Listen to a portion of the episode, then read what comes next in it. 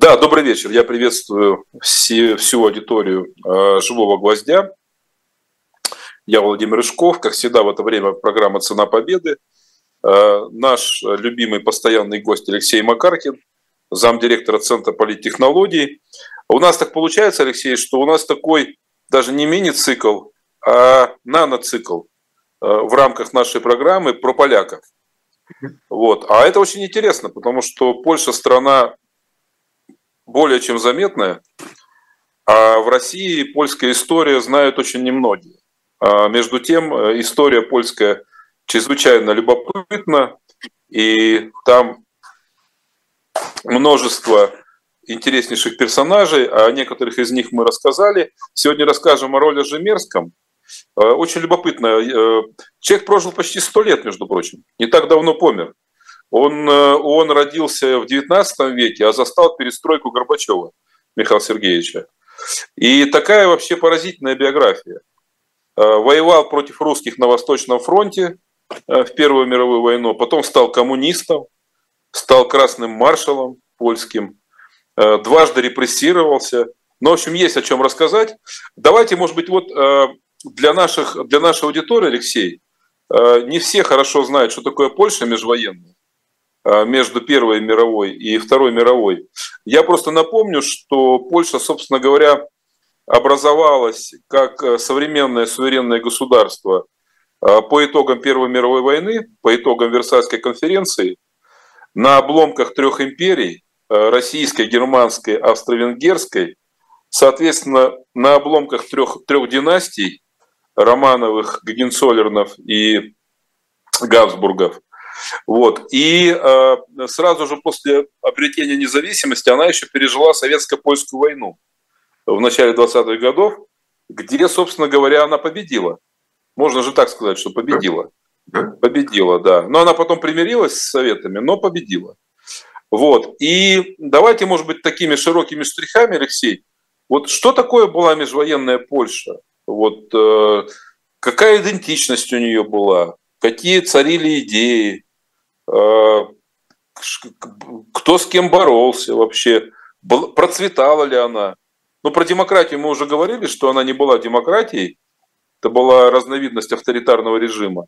Но вот просто, может быть, несколько каких-то таких Э, вкусных штрихов, э, что, что была межвоенная Польша, а потом уже мы поговорим о нашем герое, потому что он во всем этом активно участвовал.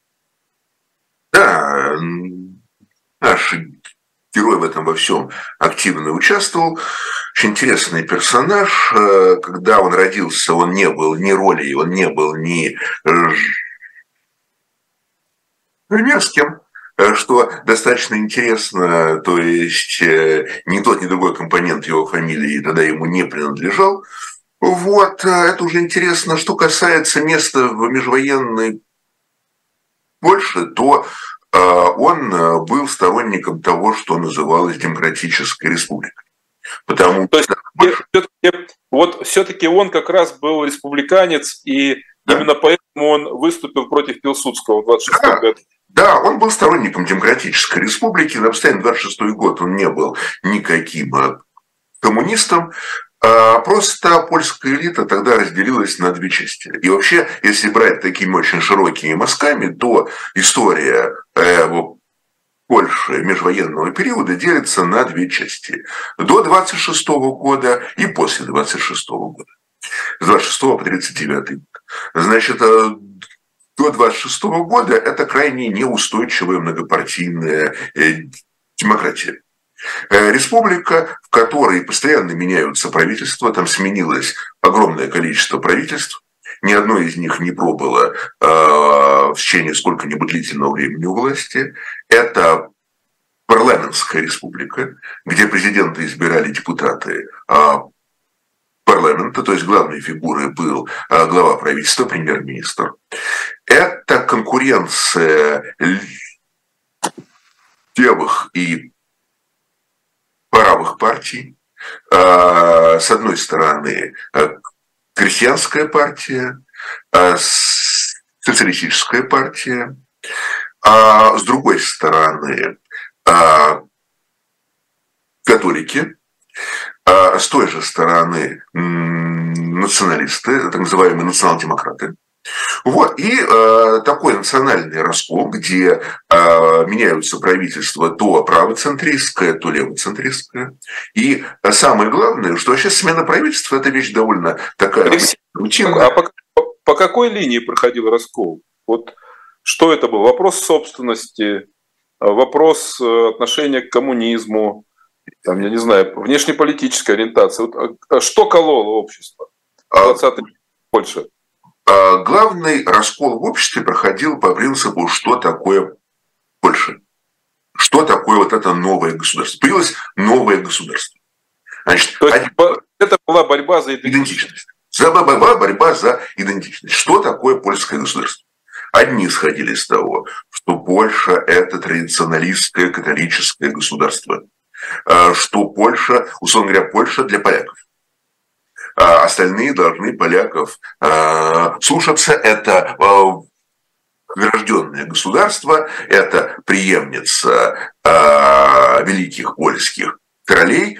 Э, Средневековье страна э, с определяющим влиянием католической церкви, страна с определяющим влиянием национальной идеи и так далее. А другой подход состоял в том, что Польша – это а, страна всех, кто проживает на этой территории, не только поляков, но и украинцев, и белорусов, и евреев. Да, и... там же была, там же была огром, огромная еврейская община. Огромная еврейская община. Вот, конечно же. Вот. Плюс, опять-таки, вот этот вот военный успех в войне 20 года привел к тому, что в состав Польши вошла э, Галиция, а это, соответственно, украинцы, надо было что-то делать с украинцами. А, вот, значит, а, и, соответственно, а, Польша для всех, плюс страна, где надо проводить активные реформы в социальной сфере, для рабочих, для крестьян, Э, чтобы э, их успокоить, потому что, опять-таки, э, все время была, была большая роль Советского Союза. Советский Союз позиционировал себя как страна рабочих и крестьян. Соответственно, другим странам приходилось СССР здесь конкурировать. Надо было проводить аграрную реформу, например, потому что иначе крестьяне были бы весьма и весьма недовольны. Крестьянство в основном поддержало а, свою страну во время войны против большевиков, но крестьяне ждали за это, конечно же, аграрной реформы. Соответственно, была поддержка со стороны рабочих. Большевики очень рассчитывали на то, что рабочие их поддержат, э, но э, рабочие в основном э, встали опять-таки в свою страну, но они, ну, когда война закончилась, то они, конечно же, хотели каких-то преференций для себя. И вот противостояние было таким радикальным, что, ну, мы говорили на одной из наших... Алексей, а коммунисты, коммунисты там запрещены были? А коммунисты там официально а, были запрещены, но их сторонники присутствовали в парламенте. Вот, а, это такие... А, был, была, были депутаты первых взглядов. То есть там, в общем-то, в парламенте присутствовали все, кто вошел в консенсус в 1620 году. То есть за пределами оказались только самые радикальные большевики, которые, понятно, были на стороне СССР. Все, кто в 20 году в той или иной степени э, был на стороне э, Польши, на стороне э, польской власти, входил в антибольшевистский консенсус, очень, на самом деле, как мы видим, разнообразный консенсус, очень неустойчивый консенсус, консенсус, связанный только с понятием угрозы извне, когда вообще под угрозой оказалось само а, польское государство, тогда все объединились. В том числе там были представители, например, левых а, профсоюзных организаций. У них также были свои депутаты, они были близки к коммунистам по своим взглядам, но в то же время они говорили о том, что мы, конечно же, э, не хотим того, чтобы страна была захвачена, там, поглощена извне. И вот этот патриотический консенсус, он в 2020 году оказался чрезвычайно эффективным. И он рухнул уже в 21 году. В 21 году случается ужасная история. Потому что, опять-таки, говорю, что когда в парламенте разные политические партии, конкуренции, меняется правительство, часто это носит вполне обыденный, вполне а, рутинный характер. В конце концов, это принципы демократии. Но когда у тебя раскол по поводу идентичности, это совсем другая история. И вот в 2021 году э, начальник государства, маршал э, заявляет о том, что он уходит. Все, я не хочу больше управлять, война закончилась, чрезвычайная ситуация закончилась, теперь пускай господа избранные депутаты решают, кто будет главой государства. Опять-таки, э, президент избирается депутатами, парламентская республика, проходят в 2021 году первые выборы президента в конце 2021 года, столкновение а, левых и правых совершенно радикальное, совершенно непримиримое. Голосами национальных меньшинств, вот это самыми решающими оказались голоса национальных меньшинств, и еврейских депутатов, украинских депутатов избирают левоцентристского политика. А профессора Габриэля Рутовича, который был министром иностранных дел до этого, до этого долгие, долгое время преподавал а за границей, он был в эмиграции, и который считался сторонником Пилсудского. Но он э, мало известен в стране, но это небольшая проблема, наверное. Он атеист. Он позиционировал себя как атеист. Конечно, он сказал, что он э, примет присягу, все как надо, на Библии, как и было зафиксировано, он зафиксировал свое уважение к католической церкви, но он, он, он атеист. И он избран президентом голосами евреев, украинцев. Ну, конечно, за него голосовали другие партии, за него голосовали и крестьянская партия, за него голосовали э, социалисты. И вот в правоцентристском, сказать, а, политикуме там просто ужас, там ужас. Кто избран, кого мы избрали. И через несколько дней его убивают. Человек психически неуравновешенный, радикальный, который э, услышал вот все эти заявления о том, кого мы избрали, какого ужасным человека мы избрали президентом, он, он подходит, его на э, выставке, это было одно из первых мероприятий, которое посетил избранный президент, э, вот, и он его убивает. То есть вот раскол дошел до этого. И дальше, соответственно, избирают э, нового главу государства, вроде как-то все успокаивается, но раскол остается. И вот плюс еще один момент. Когда такие парламентские а, партии, парламентские баталии, то довольно частыми э, являются обвинения в коррупции. Политиков обвиняют в неэффективности, политиков обвиняют в коррупции, что они э, э, злоупотребляют, они воруют и так далее. Вот, это тоже накладывается вот на такой конфликт.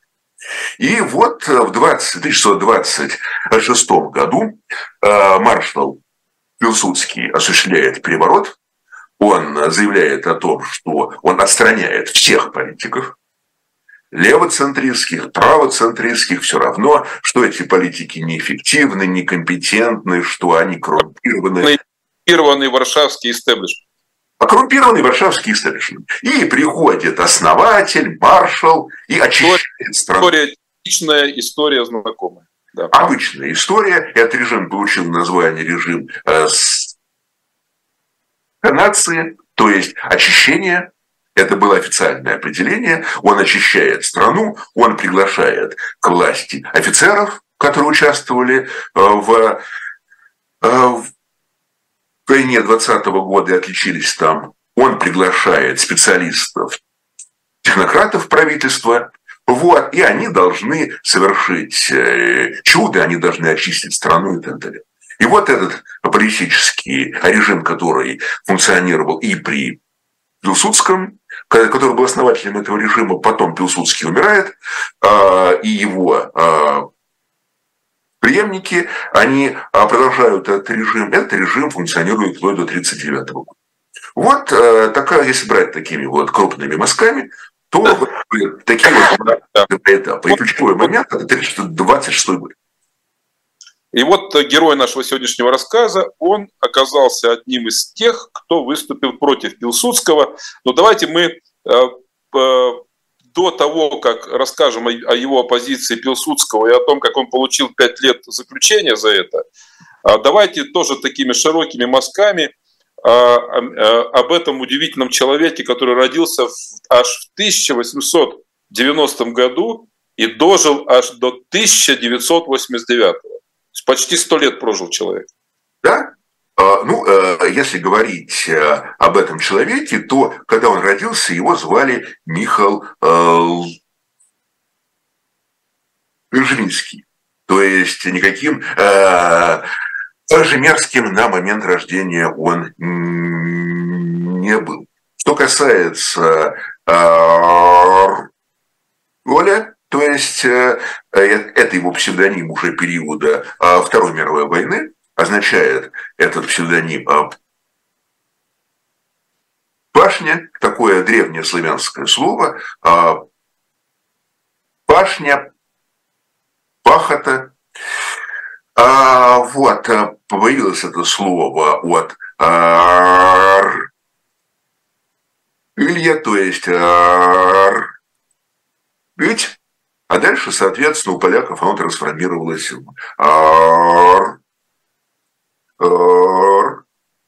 Оля. То есть э, башня, а, земля, такие, знаете, крестьянские аллюзии. А вот отсюда пошел этот, этот псевдоним. То есть человек близкий к земле, человек близкий к крестьянам, человек близкий к пахарям и так далее. То есть и в псевдониме тоже был свой смысл. Итак, он рождается в 1890 году как Михаил Жвинский. И, в общем, а, его история, она довольно обычна для польских офицеров периода советско польской войны. Он а, отнюдь не являлся профессиональным военным. Он закончил, э, он получил э, среднее образование, поступил на юридический факультет, правда, он так и не смог его закончить, потому что э, началась Первая мировая война, он ушел на фронт, и одновременно он проходил военную службу в австро-венгерской армии, то есть так как страна была разделена на три части во время знаменитых печально знаменитых разделов конца XVIII века, то он проживал как раз в той части, которая входила в состав Австро-Венгрии.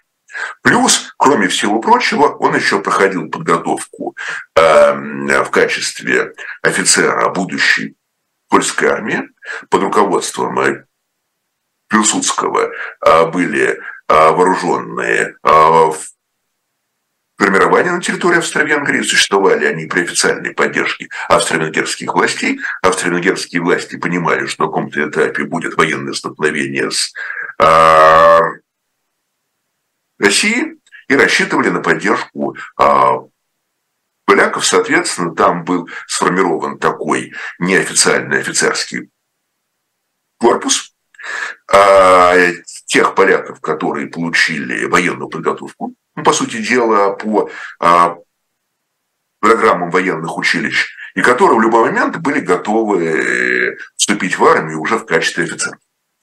Значит, а, но дальше происходит э, несколько необычная история. В его а, семье было несколько братьев. Вот, и вот один из его братьев, и Ян Жвинский совершает громкое уголовное преступление. Он, а, он при попытке ограбления убивает управляющего книжным э, магазином. Это большой скандал, это большой э, криминальный процесс, и имя, э, то есть э, фамилия Дзержинских она становится известной, к сожалению, так сказать, для этого рода. И оба оставшихся э, брата, они меняют свои э, фамилии. Они меняют фамилии вначале на Мирский, там э, все буквы «и» были. Но происходит, опять-таки, новая скандальная ситуация, потому что такая фамилия в Польше уже имелась. И представитель этой а фамилии, они сказали, что они не хотят, чтобы там появились у них такие квази-родственники. Квази, так сказать, чтобы однофамильцы у них появились, что не давали такого согласия. Поэтому они пишут себя же мерзкие.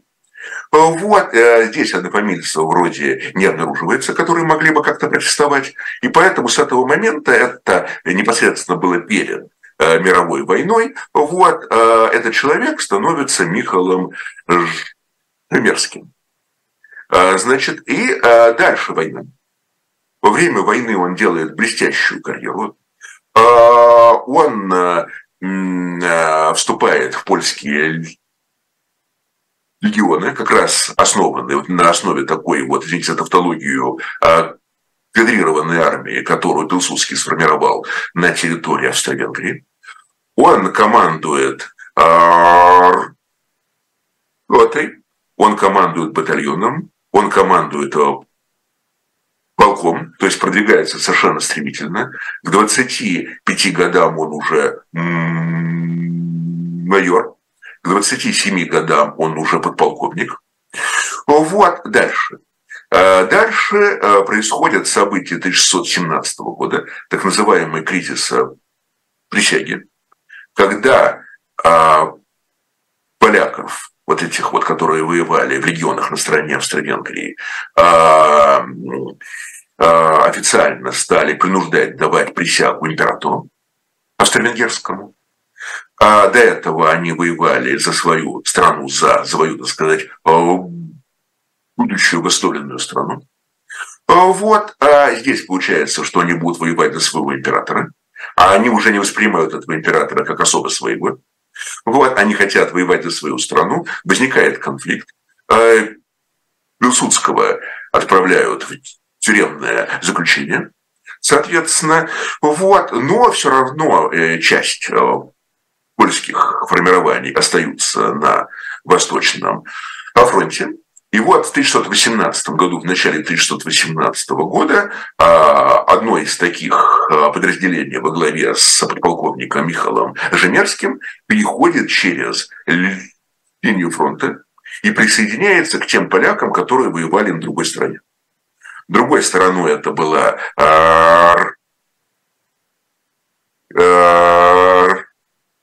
Российская империя, которая к тому времени уже прекратила, опять-таки, свое э,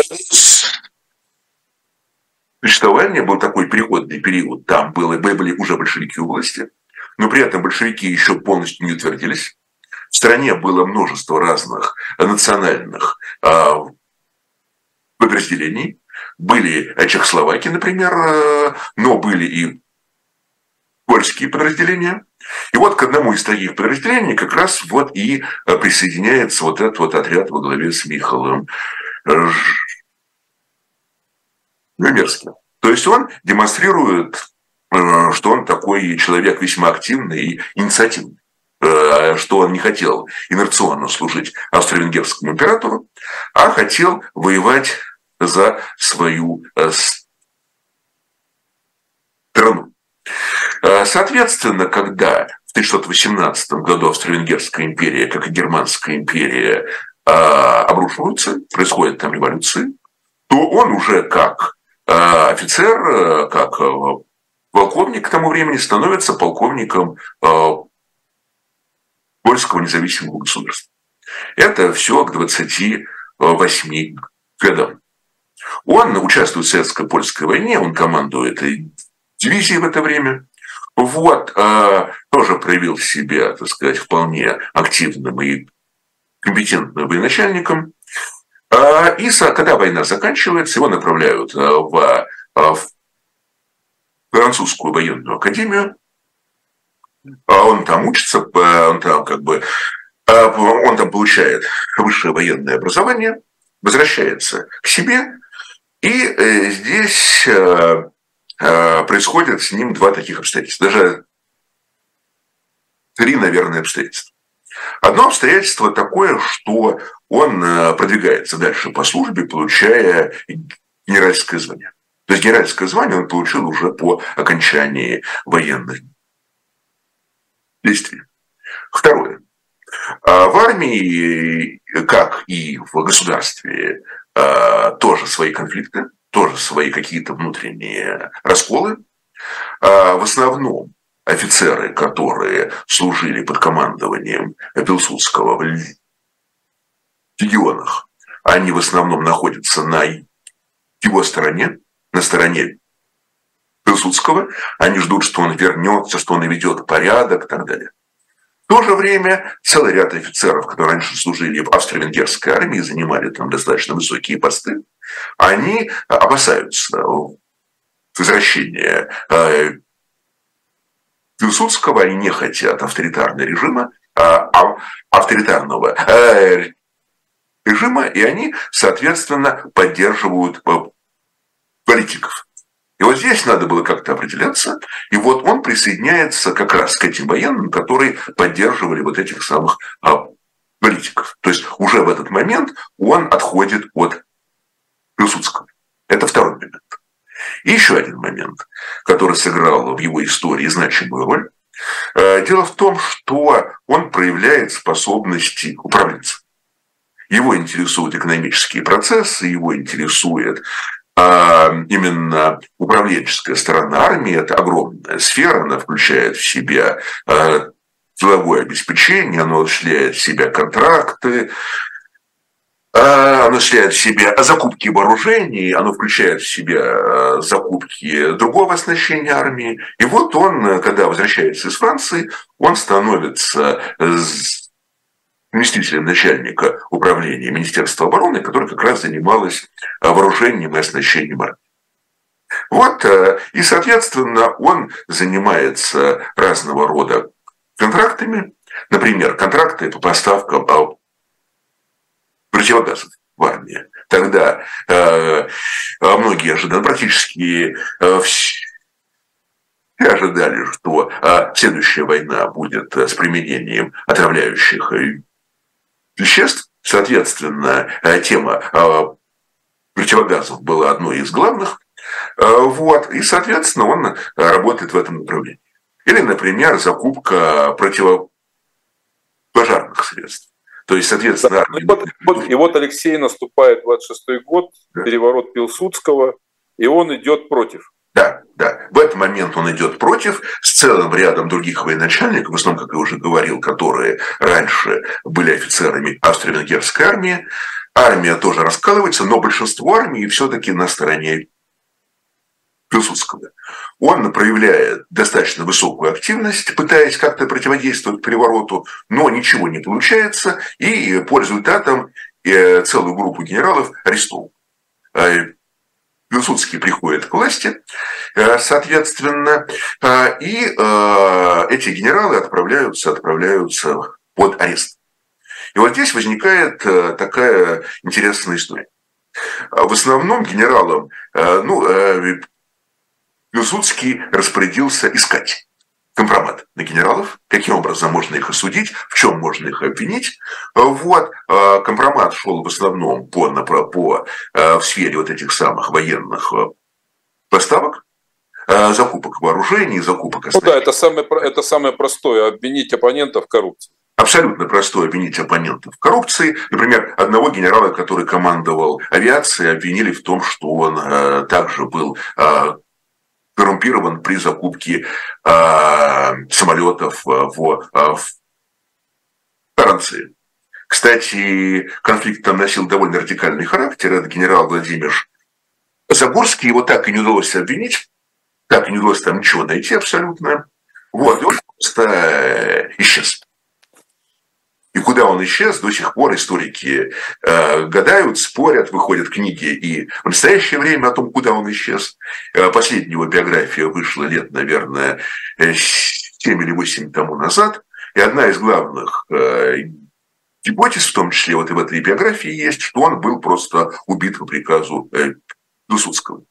Э, вот. Ну, там и другие разные гипотезы есть, но, по крайней мере, вот конфликт достигал... А, а на, наш герой тоже был обвинен в коррупции и, да, но, но и это осужден. пять лет. Да, соответственно, если говорить про генерала Михала э, Жемерского, то, как я понимаю, там набрали на него компромат, опять-таки, по этому э, поводу потом были дискуссии, виноват он, не виноват он, э, коррумпирован он, не коррумпирован он, была ли здесь главной коррупция или была ли здесь главной все-таки политика. Но в любом случае он был осужден к пяти годам лишения свободы. Более того, а, его а, разжаловали в рядовые, то есть у него отобрали а, его генеральское звание – вот, и, соответственно, когда он был осужден, то, скорее всего, ну, мы только можем предполагать, но, скорее всего, там, вот в местах лишения свободы, он стал общаться с коммунистами. Потому что до этого никаких прокоммунистических симпатий у него не было и близко. И вот... Э, вот это удивительный поворот судьбы. Человек, который родился в Австро-Венгрии, э, закончил, ну, учился в Егелонском университете, воевал с большевиками – в советско-польскую войну, вдруг э, в местах заключения стал коммунистом. Это что? Э, он идейно стал коммунистом, настоящим, или все-таки это был политический расчет? Вы знаете, скорее всего, идейно. Вот, потому что вся остальная его биография свидетельствует именно об этом. Это был весьма идейный человек, который потом официально вступил в коммунистическую партию, который, кстати, а, когда ему было уже 91 год, он а, вошел в состав Центрального комитета коммунистической партии, поддержав генерала Войцеха Юрзельского своим авторитетом. Он а, в этот период занимал весьма консервативные позиции, он поддержал военный переворот Ярузельского, военное положение Ярузельского. Все то есть э, здесь э, можно говорить о том, что, наверное, это была какая-то идейная эволюция. Вообще вот. удивительный поворот. Э, демократ-республиканец, хлоп и коммунист. А вы знаете, а в 20-30-е годы межвоенный период всяко было. А, была, была интересная история в соседней Литве, где на советскую разведку работал бывший начальник генерального штаба. Генерал Константин Клещинский Э, история у него была другой, его разоблачили и приговорили к э, смертной казни, и приговор был приведен в исполнение в 27 году. Ну вот опять-таки история. Русский офицер, выпускник Академии Генерального штаба, подполковник русской армии, генерал э, литовской армии, который занимал самые высокие посты, и становится э, э, агентом советской разведки, и когда его приговаривают к смертной казни, ведут его расстреливать, так сказать, его последние слова были «Да здравствует советская Россия». То есть, опять-таки, истории были очень разные. Алексей, давайте, чтобы нам успеть, двинемся вперед. Значит, в 1931 году он выходит. Что с ним дальше? Он уезжает в эмиграцию во Францию. Угу. Во Франции вообще довольно много польских эмигрантов было, включая помянутого нами на одной из предыдущих программ генерала Владислава Фигорского. Он работает в кругах этой иммиграции, одновременно он становится агентом советской э, разведки. Соответственно, добровольно? Добровольно, абсолютно добровольно. Абсолютно добровольно и, скорее всего, опять-таки говорю, на идейной основе. И вот с учетом того, что у него много знакомых иммигрантов, э, и там и военачальники, э, что э, они, в свое время все были в оппозиции, что они в свое время все были в оппозиции Пилсудскому и так далее, насколько я понимаю, от него поступает там вполне адекватная информация. А потом на некоторое время его сотрудничество прекращается просто потому, что арестовывают его руководителей уже в СССР во время репрессий. Вот, и к нему вообще было такое довольно сомнительное отношение, подозрительное отношение. Он никогда не воспринимался в СССР полностью как свой. вот опять-таки такая парадоксальная история, что вроде он уже свой, и вроде он уже и работает, и сотрудничает, и сотрудничает с коммунистами, сотрудничает со спецслужбами и так далее, но все равно его так инерционно воспринимали как военачальника 1620 э, года, как не очень э, надежного и так далее. Э, значит, а перед Второй мировой войной он возвращается в Польшу. Там были амнистии, в общем, э, там часть иммигрантов, э, исходя из того, что ну, у них не, ничего не получается как бы за границей, они стали э, возвращаться обратно на родину. А, вот. Но он там никем не востребован. Для армии он коррупционер и ничего другого. Вот, соответственно, когда он предлагает свои услуги своей стране в 1939 году, э, там военные действия, война вот это вот э, э, скоротечная, ему отказывают. И он пытается присоединиться к э, подпольному движению, к армии Краевой, ему отказывают. Ему отказывают, опять-таки, э, по вот этому самому коррупционному обвинению, осуждению. Ну и, соответственно, он э, присоединяется к армии Людовой, то есть он э, становится официальным руководителем коммунистических военных формирований. А там происходит еще одна история. Необходимо его каким-то образом реабилитировать потому что сейчас все-таки он на тот момент генерал, генеральство которого никто не признает, он жалобы, и э, собирается группа офицеров, которые были в оппозиции к Пилсудскому, но которые не входили в состав армии Краевой и не подчинялись официальному польскому государству на тот момент. Они организовали такой военный трибунал и, э, подпольный, и они пересматривают вот это вот самое обвинение 27 года. Они официально его реабилитируют, они официально его восстанавливают, он с этого момента снова официально генерал, так далее. Но надо сказать, что официальные польское государство отказалось это признавать, иммигрантское правительство отказалось это признавать. Для иммигрантского правительства он оставался а, осужденным а, и отбывшим свой срок а, коррупционером.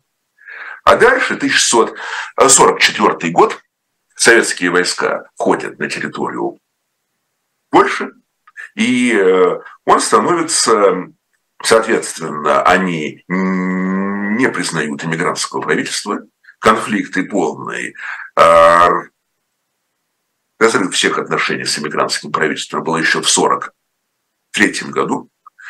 Женевский официально входит в состав Польского комитета э, национального освобождения – а, которое было альтернативным своего рода правительством, которое было а, а, сформировано под эгидой СССР. И, соответственно, он признается Советским Союзом в качестве главнокомандующего польской армии и министра национальной обороны. Вот такая история.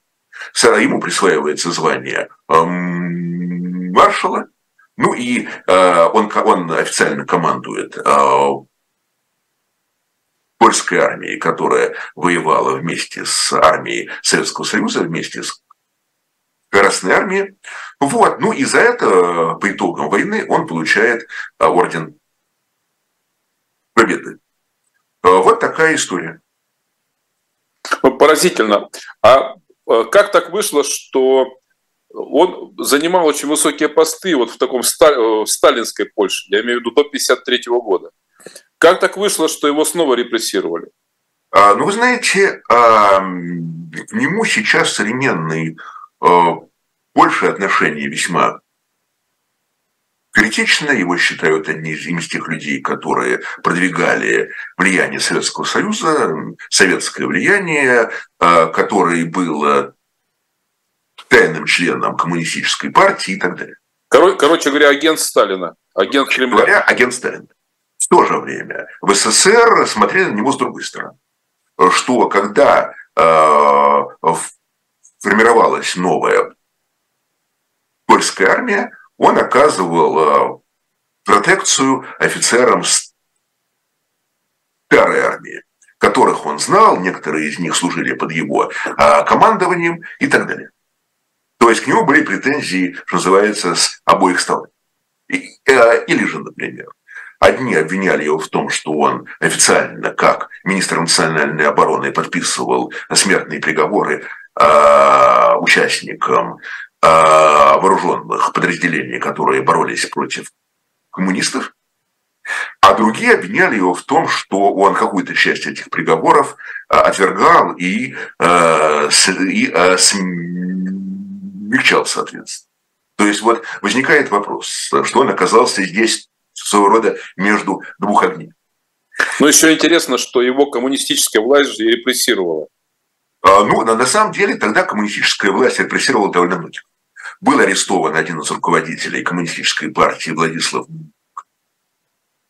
Гамулка, который потом стал главой Польской объединенной рабочей партии. Он был под арестом, его хотели осудить. И то же самое под арестом был и эм, маршал э, Немецкий его подозревали в связях с а, эмиграцией, его подозревали, ну, это было такое довольно стандартное а, обвинение для... Да, это такая сталинская, сталинская калька. А, да, сталинская калька, тем более, что там был еще целый ряд арестов э, бывших иммигрантов, которые служили в польских вооруженных силах на Западе, которые а после войны вернулись в страну. Примерский их взял в армию, они занимали достаточно высокие э, должности. Вот, соответственно, э, когда только-только война закончилась, это рассматривалось как успех, что мы привлекли на свою сторону таких-то генералов, таких-то офицеров, плюс один из этих офицеров привез в Польшу э, золотой запас польского национального банка, который увезли в эмиграцию, успели спасти в 1939 году. Он э, вернул его обратно, соответственно, уже в коммунистическую Польшу. Тогда это рассматривалось как большие успехи, как большие результаты и так далее. А потом стали задумываться, а не агенты ли это? А не враги ли это? А что-то у них биографии какие-то неправильные. А что-то, а против кого они воевали в 2020 году? А на чьей стороне они были? А, их поддерживает э, э, маршал Жемерский. А, собственно говоря, а на чьей стороне он был в 2020 году и так далее. Общем, таким образом, когда режим укреплялся, эм, материал и так далее, соответственно, возник, он становился все более подозрительным, все более изоляционистским, так скажем, искал везде шпионов, врагов, предателей. И вот в конце концов таким врагом оказался и эм, маршал э, Женевский, кавалер ордена Победы. А, его арестовали в 1953 году достаточно поздно, несмотря на то, что Иосиф Виссарионович Сталин уже умер, но у власти находились его сторонники в Польше, находился Болеслав Берут, который был прямым ставленником Сталина. Соответственно, уголовные дела по шпионажу продолжали раскручиваться и так далее. И вот э, кто-то, видимо, дал э, показания на него, набрали компромат и арестовали. А при этом отобрали у него орден Победы, конечно же, как у арестованного. А, а, и там э, тоже есть своя история, что непонятно, где орден находится в настоящее время. Есть две взаимоисключающие версии. Одна версия есть, что когда в 1955 году его освободили, он находился в заключении не такое долгое время, два вот он был в заключении, он был полностью реабилитирован, с него сняли все обвинения, его... Поразительная, конечно, судьба. Пять лет отсидел при Пилсудском, и, и, и два года при коммунистах. Стал коммунистом и два года отсидел при коммунистах. Это, да? конечно, что-то удивительное. Да, ну, в принципе, если говорить о том, что, опять-таки, при коммунистах отсидели очень многие, а, включая и участников коммунистического движения. Ну да, ему, ему еще вообще повезло, что он остался жив и прожил почти сто лет. Да, да. Ну, у поляков на самом деле э, смертных приговоров в отношении своих как-то не наблюдалось. Там как-то было э, помягче. Расстреливали в Чехословакии, расстреливали в Венгрии своих же, дело Сланского, дело Райка. У поляков как-то это дело все откладывалось, откладывалось, а потом, соответственно, и и этот вопрос был просто э, снят, так скажем, историей, когда всех освободили. А, вот. Но при этом, конечно, отсидеть у своих это тоже было таким испытанием. И вот э, есть такое, э, есть такая версия, что орден у него отобрали, и так ему не вернули. Что передали его в СССР, но сейчас находится у нас в алмазном э, фонде. Ну и в то же время есть другая версия, которая, мне кажется, куда более адекватной, куда более правдоподобной, что все-таки при реабилитации им орден вернули обратно, вот, и он остался в его э, семье, вот, и была такая информация неофициальная, что его какие-то э, потомки пытались этот орден продать, э, вот, уже в 20 первом столетии, но у них э, ничего не получилось. То есть они, видимо, запросили слишком высокую цену. Ну, а, орден уникальный, поэтому, соответственно, история тут а, могла... Ну, освободили, я, я, насколько я помню, он а, сидел на какой-то должности в Госбанке лет 20. Да, замом, замом, замом в Госбанке. Но ему он был человек в возрасте, понятно, да? А уже вот в период солидарности Леха Валенсы, как вы сказали, Ярузельский использовал его как такую важную символическую авторитетную фигуру. Э, да, потребовалось, ну тогда и Дерзевскому необходимо было утверждаться, легитимироваться, и, соответственно, утверждался он в том числе за счет апелляции к авторитету маршала э, э, Жемерского, за счет, о нем вспомнили о Жемерском, он сказал, сделали его членом Центрального комитета партии, о нем написали его парадную официальную биографию, которую издали в Польше. Но здесь тоже возникла проблема, потому что в СССР о нем старались особо не упомянуть.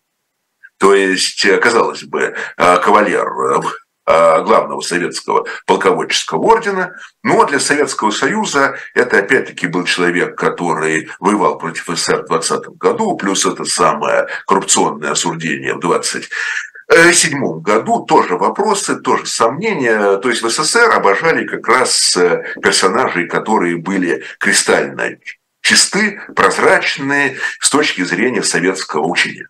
То есть... Как так, а однозначные фигуры. Однозначные фигуры. А он был неоднозначный. Он сложная, неоднозначная фигура. Вот. Соответственно, о нем старались не очень говорить, и э, его никак не пропагандировали в СССР э, и так далее. То есть просто, когда говорили о том, кто еще награжден э, орденом Победы, упоминали, упоминали его имя.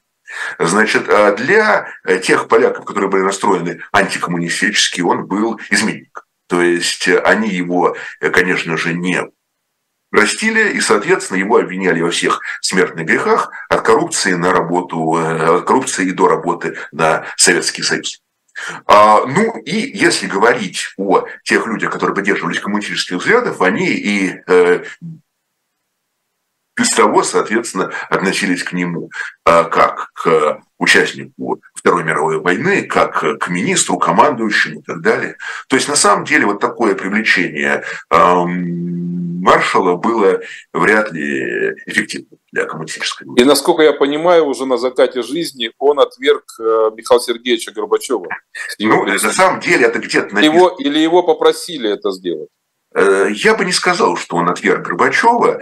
Э, это где-то написано в советских, э, то есть в российских интернетах, вот, что якобы его исключили из Центрального комитета за то, что он отверг перестройку и так далее. Но там было два обстоятельства. Первое обстоятельство, что все-таки человеку было уже 96 лет. И, в общем, наверное, ему надо было уже уходить. А, вот это раз. И второе, то, что тогда Ярузельский э, стремился убрать из власти фигур, которые были настроены слишком ортодоксально. Он уже присматривался, как бы ему договориться с оппозицией, как бы ему договориться, как бы пойти на компромисс, как бы найти какой-то такой вариант, который бы устроил здесь и, и, и его самого и оппозицию, как бы найти компромисс. Он, и поэтому, соответственно, он стал убирать у власти, э, извините, убирать от власти э, наиболее ортодоксальных э, сторонников коммунизма, наиболее ортодоксальных сторонников СССР, кстати, и вот э, эта отставка, она прошла в плановом порядке на очередном партийном съезде. В 1986 году его просто не избрали членом ЦК оно, она вполне э, вписывалась в этот курс, который проводил и Тюрзельский. Соответственно, маршала со всем почетом, со всем уважением отправили уже в окончательную отставку. Вот. То есть, то есть по перестройке да. он э, здесь э, не выступал. У, у, удивительная биография, конечно. Австро-венгерский офицер, доброволец, потом участник э, советско-польской войны с польской стороны, потом демократ-республиканец, э, противник э, Пилсудского, пять лет отсидел при Пилсудском, потом академия во Франции, вдруг коммунист, добровольный помощник Советского Союза, потом э, руководитель просоветской польской армии, министр, главнокомандующий, потом опять два года тюрьмы, потом тихая работа в Госбанке и под конец э, почетное место в ЦК Польской Объединенной Рабочей Партии уже при Ярузельском. И, повторюсь, 99 лет прожил. Конечно, фантастическая судьба, о нем можно кино снимать. Можно. Э, да, да желающих особо не видно. Абсолютно такой политический триллер. Вот в завершении нашего разговора, Алексей, а что школьникам рассказывают? Или он вообще забытая фигура в Польше? А, ну, в Польше о нем, конечно, говорят как об участнике коммунистического режима и ставленнике. То, То есть он, он, он для, для польских школьников, которые не вникают, он негативная фигура. А, да, для польских школьников он негативная фигура. Когда он был министром обороны, он стал почетным гражданином целого ряда польских э, городов. А потом у него это звание отбирали в разных городах, там, когда отбирали эти звания у разных коммунистических функционеров. Поэтому отношение к нему на официальном уровне такое же, как и к другим коммунистическим а, функционерам. То есть оно, так сказать, так глубоко отрицательное. Э, какого-то позитива у него за ним не признают. Ну, и Но, что... тем не менее, фигура необычайно яркая и интересная. Э, фигура, фигура, фигура действительно интересная. Это человек, который действительно пытался отстоять интересы своих офицеров, насколько он мог это сделать после э, Второй мировой войны, который э, на ну, самом деле... Я думаю, нет сомнений, что э, пламенный патриот Польши. Конечно. Но, опять-таки, э, пламенные патриоты Польши были разные. В истории э, и 19-18 веков были разные истории, были, были разные персонажи. Был, например, наполеоновский генерал э, Карасинский, который потом служил царю Николаю Первому, исходя из того, что он является легитимным эм, монархом, вот, соответственно, раз он официально признан монархом, раз поляки присягали ему, то необходимо ему э, служить верой и правдой. Иначе новые конфликты, иначе новые восстания, эти восстания будут э, подавляться и так далее. Был такой подход. Вот. И в чем-то вот подход э, маршала э, Михаила Женевского, ну, можно э, сравнить вот с таким, с таким подходом, что надо признавать реальность, вот что реальностью является э, то, что Советский Союз контролирует э, страну, контролирует Польшу, и, соответственно, надо признавать эту реальность. Но для современной Польши это, конечно, совершенно неприемлемо. Хорошо. Алексей, спасибо огромное за, как всегда, очень интересный рассказ. А, открыли для наших зрителей и слушателей еще одну интересную историческую фигуру. Я думаю, мы продолжим. Хорошо. Спасибо огромное. Всем приятного вечера. Спасибо. До свидания.